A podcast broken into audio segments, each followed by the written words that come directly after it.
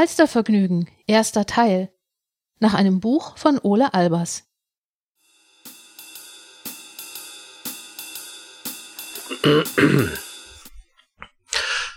Kapitel 1 Suicide is painless.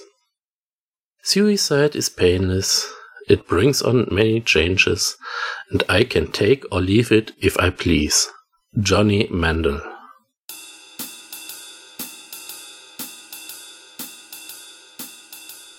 Sven saß im Gym Block am Jungfernstieg. Die Hamburger Variante einer Burgerkette im Hochpreissegment. Inventar und Produkte waren deutlich teurer als bei der typischen amerikanischen Konkurrenz, was jedoch nichts daran änderte, dass Touristen und Einheimische in Massen den Fresstempel bevölkerten. Sven gegenüber saß Detlef, der sich längst daran gewöhnt hatte, dass Sven hin und wieder oder seien wir ehrlich meistens recht sinn- und zusammenhangsloses Zeug faselte. Detlef fragte bei Svens Ausführungen generell nicht genauer nach, sondern nahm seine Aussagen einfach kommentarlos hin, so wie es echte Kerle nun mal machen. Kein echter Kerl allerdings war Sophie, Detlefs Verlobte. Sie sah mit ihren langen, blonden, gelockten Haaren und der Körperlänge von etwas über 1,50 wie eine leicht geschrumpfte Version von Claudia Schiffer aus.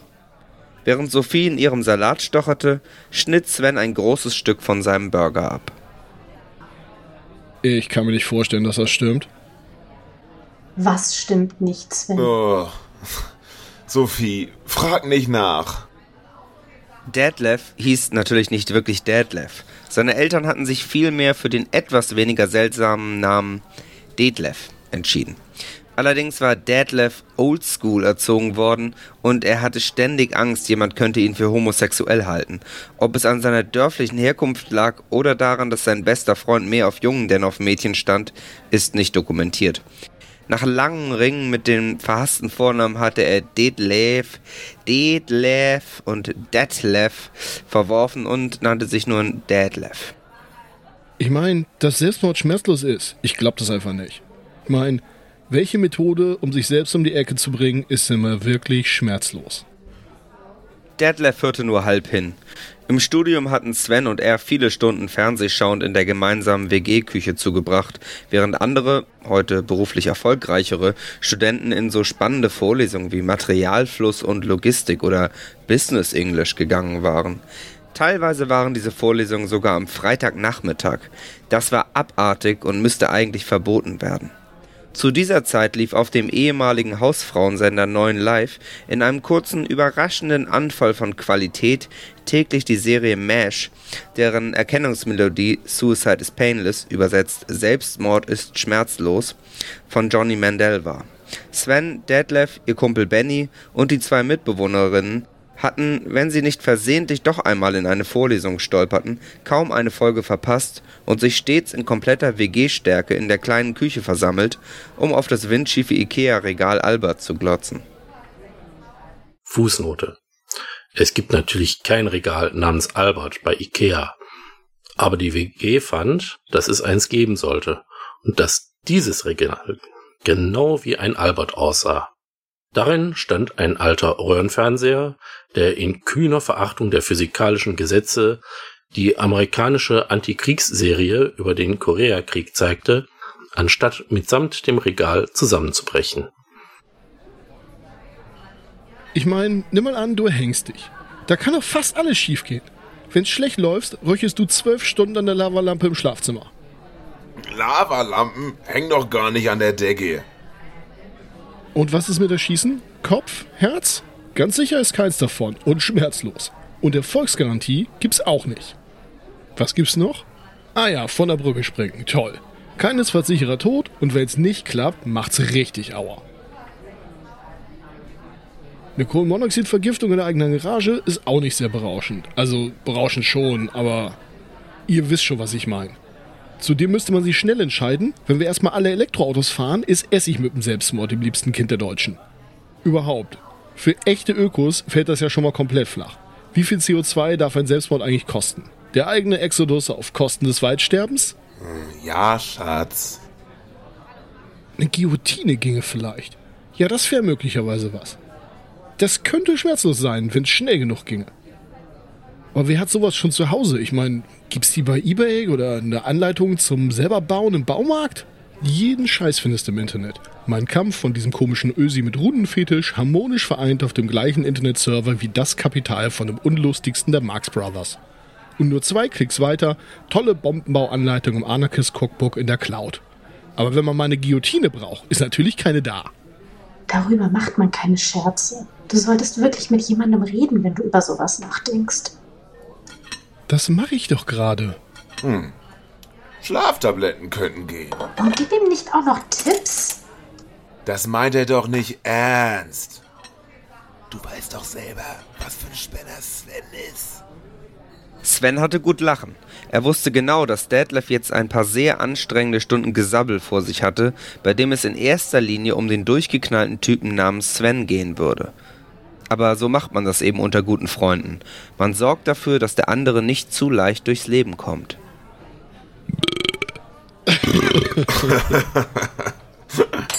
Können wir dann jetzt gehen? Bis denne. Schön mit Ö. Mach's gut.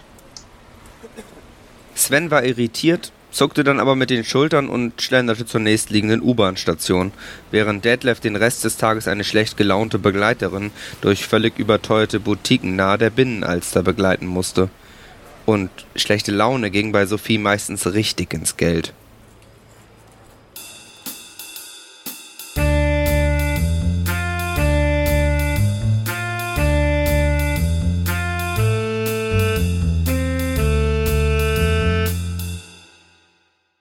Kapitel 2 Das Herz von St. Pauli Das Herz von St. Pauli, das ist meine Heimat. In Hamburg, da bin ich zu Haus. Der Hafen, die Lichter, die Sehnsucht begleiten das Schiff in die Ferne hinaus. Das Herz von St. Pauli, das ruft mich zurück, denn dort an der Elbe, da wartet mein Glück. Hans Albers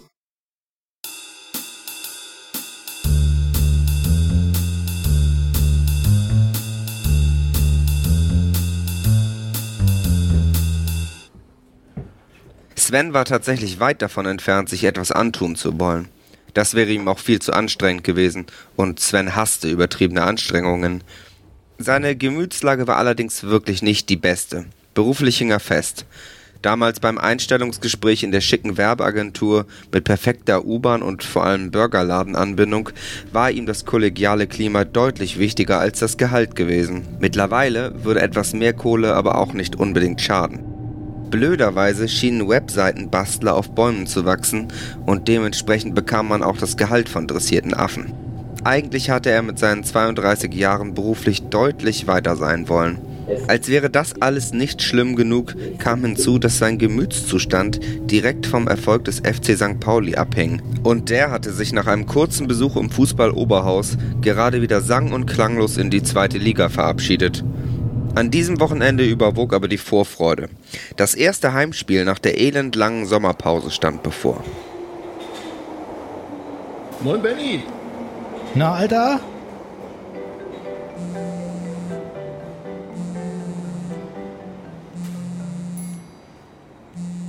Sag mal, hast du immer noch dieses überteuerte Scheißding? Wie ist das nicht so ein China-Dreck? Apple arbeitet mit Gestapo-Methoden. Das sind verlässliche Standards und darauf kommt's an. Ja, ja, zum Telefonieren ist das Apple-Ding aber wohl weniger geeignet. Sag mal, wer kauft sich schon ein Smartphone zum Telefonieren?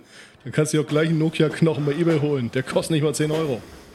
Ja, ja, und Akku hält auch länger. Ach, scheißegal, im Stadion ist sowieso kein Empfang. Boah, ist schon wieder Dom? Oh, warte mal, ich kaufe mir noch schnell ein paar gebrannte Mandeln. Willst du auch? Bäh, die sind nicht mal warm. Hallo, was erwartest du? Wir sind hier auf dem Dom. Nur weil die Dinger 5 Euro gekostet haben, kann man ja wohl nicht erwarten, dass die auch noch schmecken.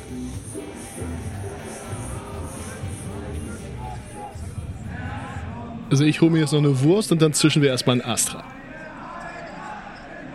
In einer Hand das Bier, in der anderen die Bratwurst ging Sven zusammen mit Benny zu der Treppe, die hinunter in das Stadion führte. Sie stiegen hinunter bis an den Zaun, bogen ein paar Meter nach rechts ab und nahmen ihren Stammplatz auf Höhe der 16-Meter-Linie ein. Sven lehnte sich gegen die massive Metallstange, die freundlicherweise die Zuschauer vom Umfallen abhalten sollte und mit verschiedenen Stickern beklebt war. Nach dem Anstehen vor dem Stadion und der Wursttheke waren es nur noch wenige Minuten bis zum Anpfiff. Sven biss eilig in die Bratwurst, denn spätestens bei Spielanfang hatte man als Fan gefälligst mit vollem Einsatz die verschiedenen Hymnen zu singen. Scheiße, habe ich das gebraucht, Alter. Boah, Drecksplörre, euer Astra, aber irgendwas muss man hier ja trinken. Sag mal, hast du jetzt ein Problem, du Heckenpenner? Im Laufe der nächsten paar Biere ging auf dem Platz so richtig die Post ab. Der Kapitän Fabian Boll hämmerte zwei Mordsdinger in das gegnerische Tor. Nach dem Abpfiff blieb Sven noch eine ganze Weile im Block stehen, sang zusammen mit den anderen gut 20.000 Fans das obligatorische You'll Never Walk Alone und feierte den hochverdienten Sieg seiner Mannschaft, bis die Ordner ihn letztlich zum Verlassen des Stadions aufforderten. Es gibt natürlich immer nur verdiente Siege und unglückliche Niederlagen, an denen in der Regel der Schiedsrichter schuld ist. So ist das nun mal für Fans. Benny packte Sven am Kragen und schleppte ihn hinaus aus dem Stadion. Die zwei folgten den anderen tausenden Fans und trotteten zielgerichtet am Stadion vorbei, immer weiter geradeaus, bis sie schließlich an der Reeperbahn ankamen. Sie unterhielten sich angeregt über das erlebte Fußballspiel, während sie am Operettenhaus am Spielbudenplatz vorbeischlenderten. Mehrere Besucher in Abendgarderobe blickten teils interessiert, teils ziemlich verstört auf den nicht enden wollenden Strom von St. Pauli-Anhängern, die wenige Meter entfernt an ihnen vorbeigingen und lautstark ihre gute Laune präsentierten. Eine ältere Frau in einem weiten schwarzen Kleid umklammerte instinktiv ihre Handtasche etwas fester. Es folgten ein paar weitere Bier und Cocktails auf der Reeperbahn. Im Laufe der Nacht verplemperten sie noch jede Menge Geld, allerdings ohne bleibende Erinnerungen daran mitzunehmen.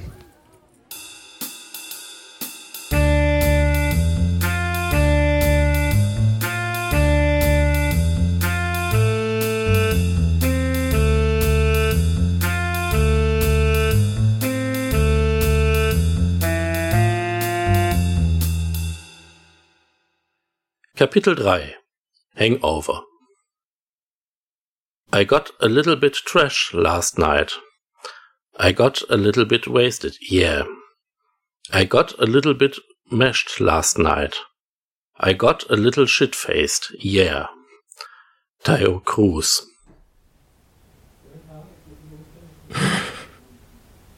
Oh, zu Hause. Fast nüchtern. Oh, ich trinke nie wieder Alkohol. Oh, ich bin die ärmste Sau auf diesem Planeten.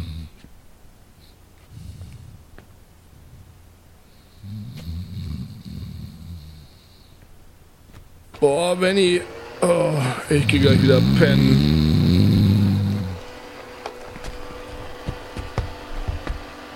Verdammt, Staubsaugerprogramm.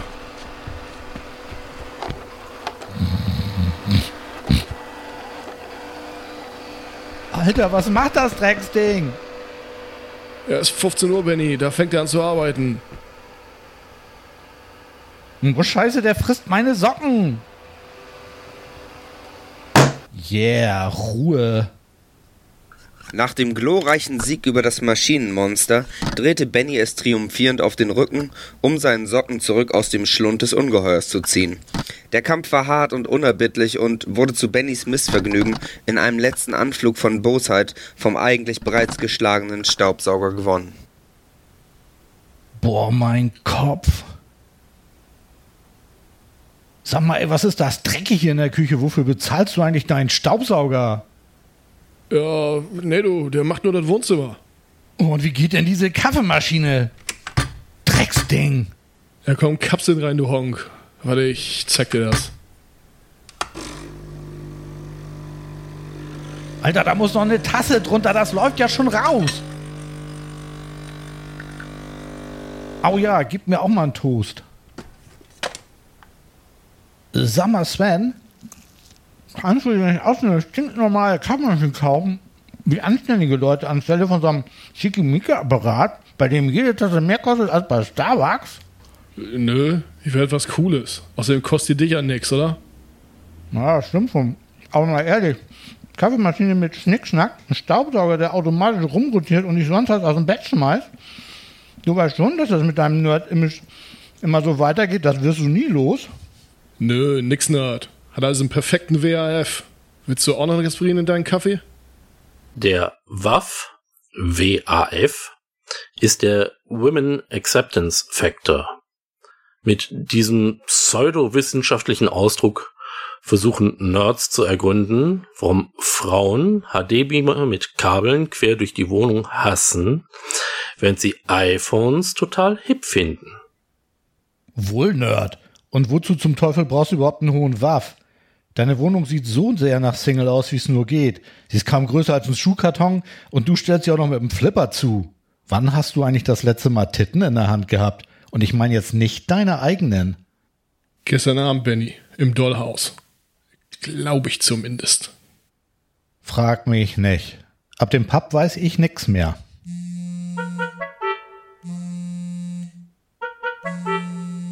Ist deins. Gib mal rüber, liegt da auf dem Tisch. Oh, warte, ich hab's gleich. Seid ihr endlich wach, ihr Penner? Alter, ist das Ihr laut. seid wohl von allen guten Geistern verlassen. Ihr habt sie ja nicht alle. Jo, ach- Völlig bekloppt. Die ganze Nacht mindestens 100 Mal. Ähm, Sophie ist völlig ausgerastet. Ihr habt ja nicht alle Latten am Ja, Zaun. ja, äh, ja. Durchgeknallt. 4 Uhr früh. Wieder mal hackedicht. Park. Sven, richte ich auch schöne Grüße aus. Das mit dem Dollhaus ist ja nun noch nicht geklärt, aber ich weiß jetzt, was wir heute Morgen so um vier gemacht haben. Na, sag an. Wir haben wohl letzte Nacht fünfmal bei Detlef angerufen und ins Telefon gegrölt, wie geil die Party ist. Und dass er auch kommen soll. er stinkt sauer. Und Sophie sollten wir die nächsten Monate wohl besser auch nicht über den Weg laufen. Also alles wie immer. Jo. Es hatte Tradition, dass Benny und Sven bei durchzechten Partynächten Detlef anriefen, um ihm mitzuteilen, dass er diesmal aber echt was verpasst. Detlefs Problem war, dass er beruflich rund um die Uhr telefonisch erreichbar sein musste. Sollte irgendwo eine Datenbank explodieren, eine Webseite abstürzen oder sonst irgendetwas passieren, worum Systemadministrationen sich so kümmern müssen. Unglücklicherweise wurde nicht nur Detlef mitten in der Nacht aus dem Bett geklingelt, sondern auch seine Verlobte. Nach solchen Anrufen waren die Gespräche am Frühstückstisch am nächsten Morgen zwischen den beiden nicht sehr angenehm und endeten meist damit, dass Detlef an allem schuld war und überhaupt, was Sophies allumfassende, immer gültige Argumentation zu sein schien.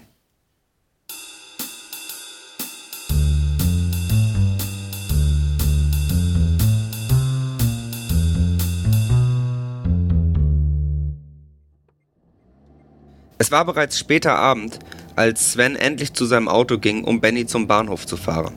Beide redeten kein Wort, während sie auf der breiten, mehrspurigen Straße von Hamburgs Außenbezirken zunächst durch den Stadtteil Barmbek an der Hamburger Meile vorbei und dann entlang der Außenalster Richtung Innenstadt fuhren. Sven bog links ab Richtung Hauptbahnhof und fuhr durch den erfreulich leeren Wallringtunnel. Er drehte das Fahrzeug und hielt direkt vor der Wandelhalle am Hauptbahnhof. Das jahrhundertalte, gut 100 Meter lange Gemäuer aus hellem Stein, Glas und Eisen wirkte wie ein Dinosaurier in Anbetracht der modernen, seelenlosen Glaspaläste auf der anderen Seite der Straße.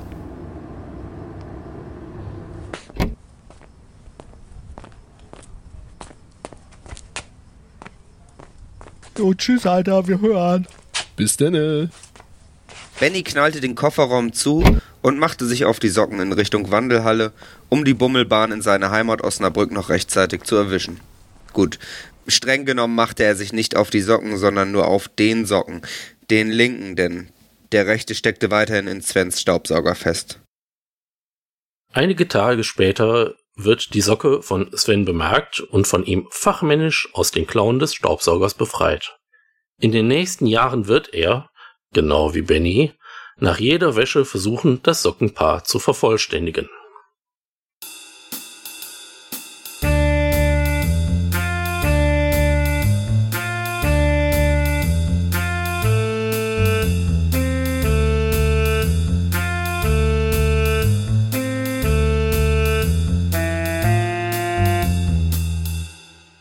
Kapitel 4 I don't like Mondays. Tell me why I don't like Mondays. I want to shoot the whole day down. The Boomtown Rats. Scheiße, ist das schon spät. Jetzt aber schnell.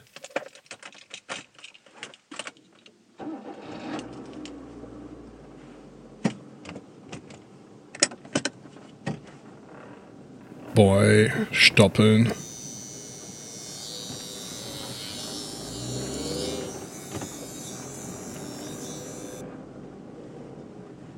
Und wieder kein Parkplatz, verdammt.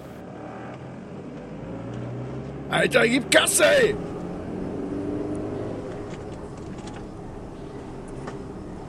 hätte ich den Wagen gleich zu Hause lassen können. Scheiße, Mann. Daneben bei Edeka parken und die Uhr nehmen. Himmel nochmal.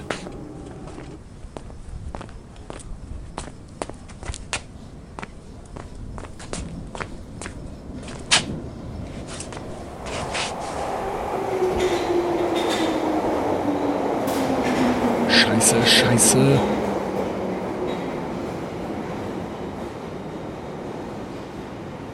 Klar kommt da gleich die nächste.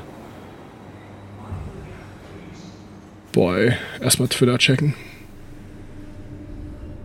Die nächste Bahn folgte glücklicherweise nur wenige Minuten später. Sie war wie immer recht gut gefüllt, Sven schaffte es aber dennoch einen Sitzplatz zu ergattern. Während er die sozialen Netzwerke mit seinem Smartphone checkte, beschallte irgend so ein pickliger Teenager das halbe Abteil mit Techno. Durch die geschlossenen Kopfhörer hindurch. Sven klopfte dem Jungen beim Aussteigen auf die Schulter. Onanieren macht taub. Wä? Sag ich doch.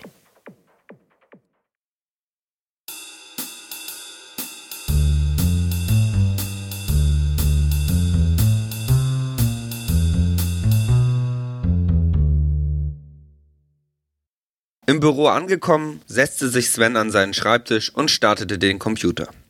Während der PC träge hochfuhr, holte Sven sich erst einmal einen Kaffee. Er stellte die Tasse neben die Tastatur und öffnete seine Internetanwendung. Von der Website, die er bearbeiten musste, funktionierte kaum die Hälfte, was seine Vorgesetzten aber nicht daran hinderte, ständig irgendwelche Pixel verschoben haben zu wollen. Die Sinnhaftigkeit solcher Anforderungen hinterfragte Sven nach vier Jahren in der Werbebranche schon lange nicht mehr. Am Ende bekam er so oder so auf den Deckel, da das Projekt nicht rechtzeitig fertig werden würde. Am Abend war Sven heilfroh, den Montag überstanden zu haben und machte sich durch das regnerische Hamburg auf zur U-Bahn-Station am Jungfernstieg.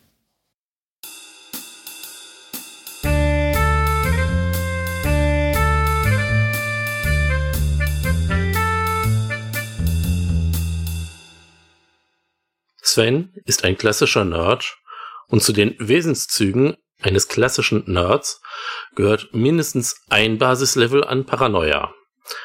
Er verabscheut öffentliche Kameras zutiefst und achtet penibel darauf, möglichst nicht in das Sichtfeld einer dieser Überwachungsapparate zu geraten.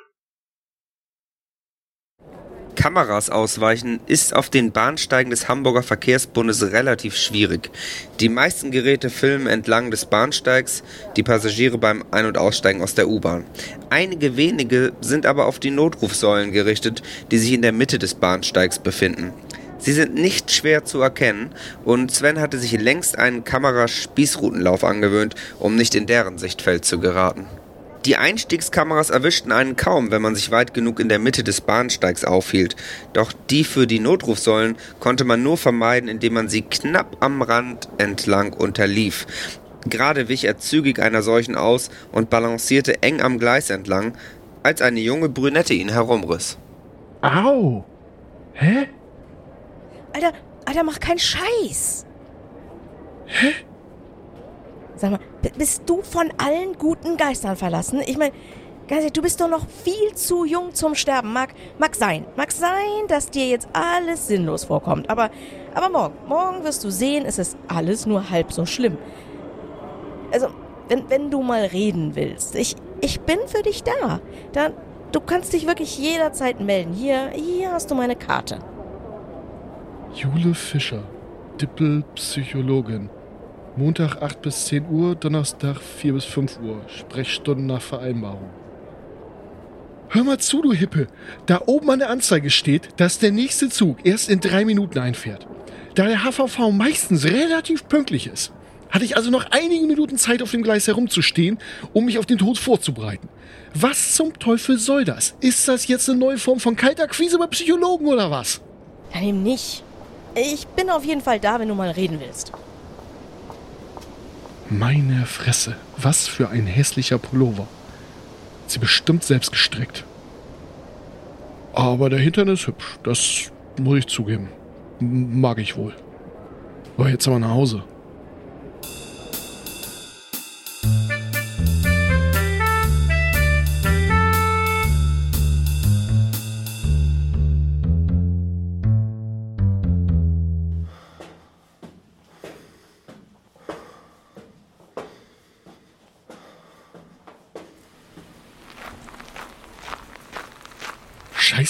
Wo ist denn mein Auto? Ich hab das doch auf dem Park-and-Ride-Parkplatz. Nee, hier muss die Karre stehen, hier bei Edeka. Fuck, das hat doch einer geklaut. Revier 25, Hauptwachmeister Meier. Ja, äh, mein Auto ist weg. Vermutlich geklaut. Jo, wie lautet denn das Kennzeichen? Ja, äh, HH SP 5678. Siegfried Dora, P wie Paula. SP6578. 5678. Was denn? 56. 5678? Ganz schön alberne Nummer. Mal sehen. Was ist denn das für ein Fahrzeug? Äh, Vectra, ein Opel, rot. Und wie heißen Sie? Sven? Sven Schulze? Wo genau stand denn Ihr Wagen? Ja, bei Edeka, Traberweg. Ja, was denn hier? Jetzt schicken Sie einen Streifenwagen? Jetzt passen Sie mal gut auf, junger Mann. Ihr Auto stand auf einem privaten Parkplatz, wo es nur begrenzt hätte stehen dürfen. Und was passiert wohl, wenn so ein Auto da mehrere Stunden lang steht? Genau, es wird abgeschleppt. Und was denken Sie wohl, wo wir so ein Auto dann hinbringen? Richtig, in die zentrale Fahrzeugverwahrstelle für abgeschleppte Fahrzeuge im Ausschlägerweg. Im Autoknast. Exakt, Mignon. Auch wenn der Name anderes vermuten ließ, der Autoknast ist keine staatliche Verwahrstelle, sondern die Halde eines privaten Unternehmens, das sein Geld damit verdient, Parkplätze von Firmen oder Supermärkten zu mieten und Fremdparker um horrende Summen zu erleichtern. Eine Art moderne Wegelagerei. Der Autoknast liegt noch dazu am Arsch der Welt und ist mit öffentlichen Verkehrsmitteln kaum zu erreichen. Unnötig zu erwähnen, dass für jeden zusätzlichen Tag, den ein Wagen hier zubringt, üppige Parkgebühren fällig werden.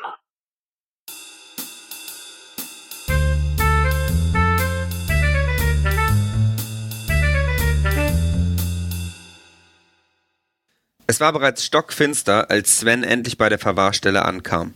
Der Taxifahrer hatte einen extrem guten Schnitt gemacht. Zusätzlich zu der weiten Fahrt hatte Sven ein fettes Trinkgeld springen lassen, weil der Fahrzeuglenker die komplette Fahrt über zum Ausdruck brachte, was für Arschlöcher und Verbrecher diese Abschlepper seien. Sven konnte sein Auto in der Dunkelheit gut erkennen. Der zehn Jahre alte Opel Vectra mit der verblassenen roten Farbe stand nur wenige Meter vor dem Schlagbaum entfernt auf dem morastigen Untergrund. Ein stabil gemauertes Häuschen befand sich gleich in der Nähe.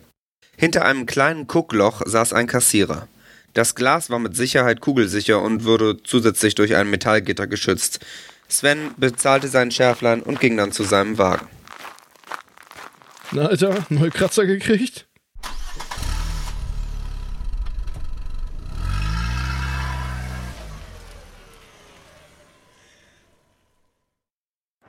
Jetzt mach schon die Schranke auf.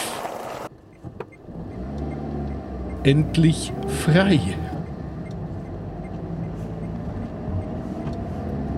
Sein geliebtes Schätzchen parkte nun draußen, hoffentlich abschleppsicher, vor der eigenen Haustür. Was für ein Tag. Karre abgeschleppt, viel Kohle gelassen und dann auch noch die durchgeknallte Frau, die ihn im U-Bahnhof nicht nur wörtlich von den Socken gerissen hatte. Sven angelte sich ein Bier aus dem Kühlschrank, ganz gegen seine Gewohnheit in der Woche nicht zu trinken, eröffnete die Flasche und warf sich aufs Sofa, um den Rest des Abends durch die Fernsehkanäle zu zappen.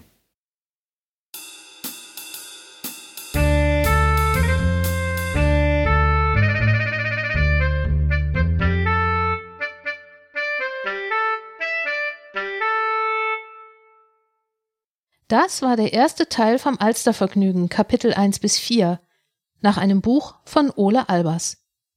Erzählt wurde die Geschichte von Johnny mit den Stimmen von Adora Bell, Ranzoron, Benny, Björn, Ole und Daniela. Sven wurde gesprochen von Sven. Mischung Fernsehmüll. Hörspielbearbeitung, Schnitt und Musik Blubberfrosch. Dieses Hörstück entstand im Rahmen des Geschichtenkapsel-Podcasts.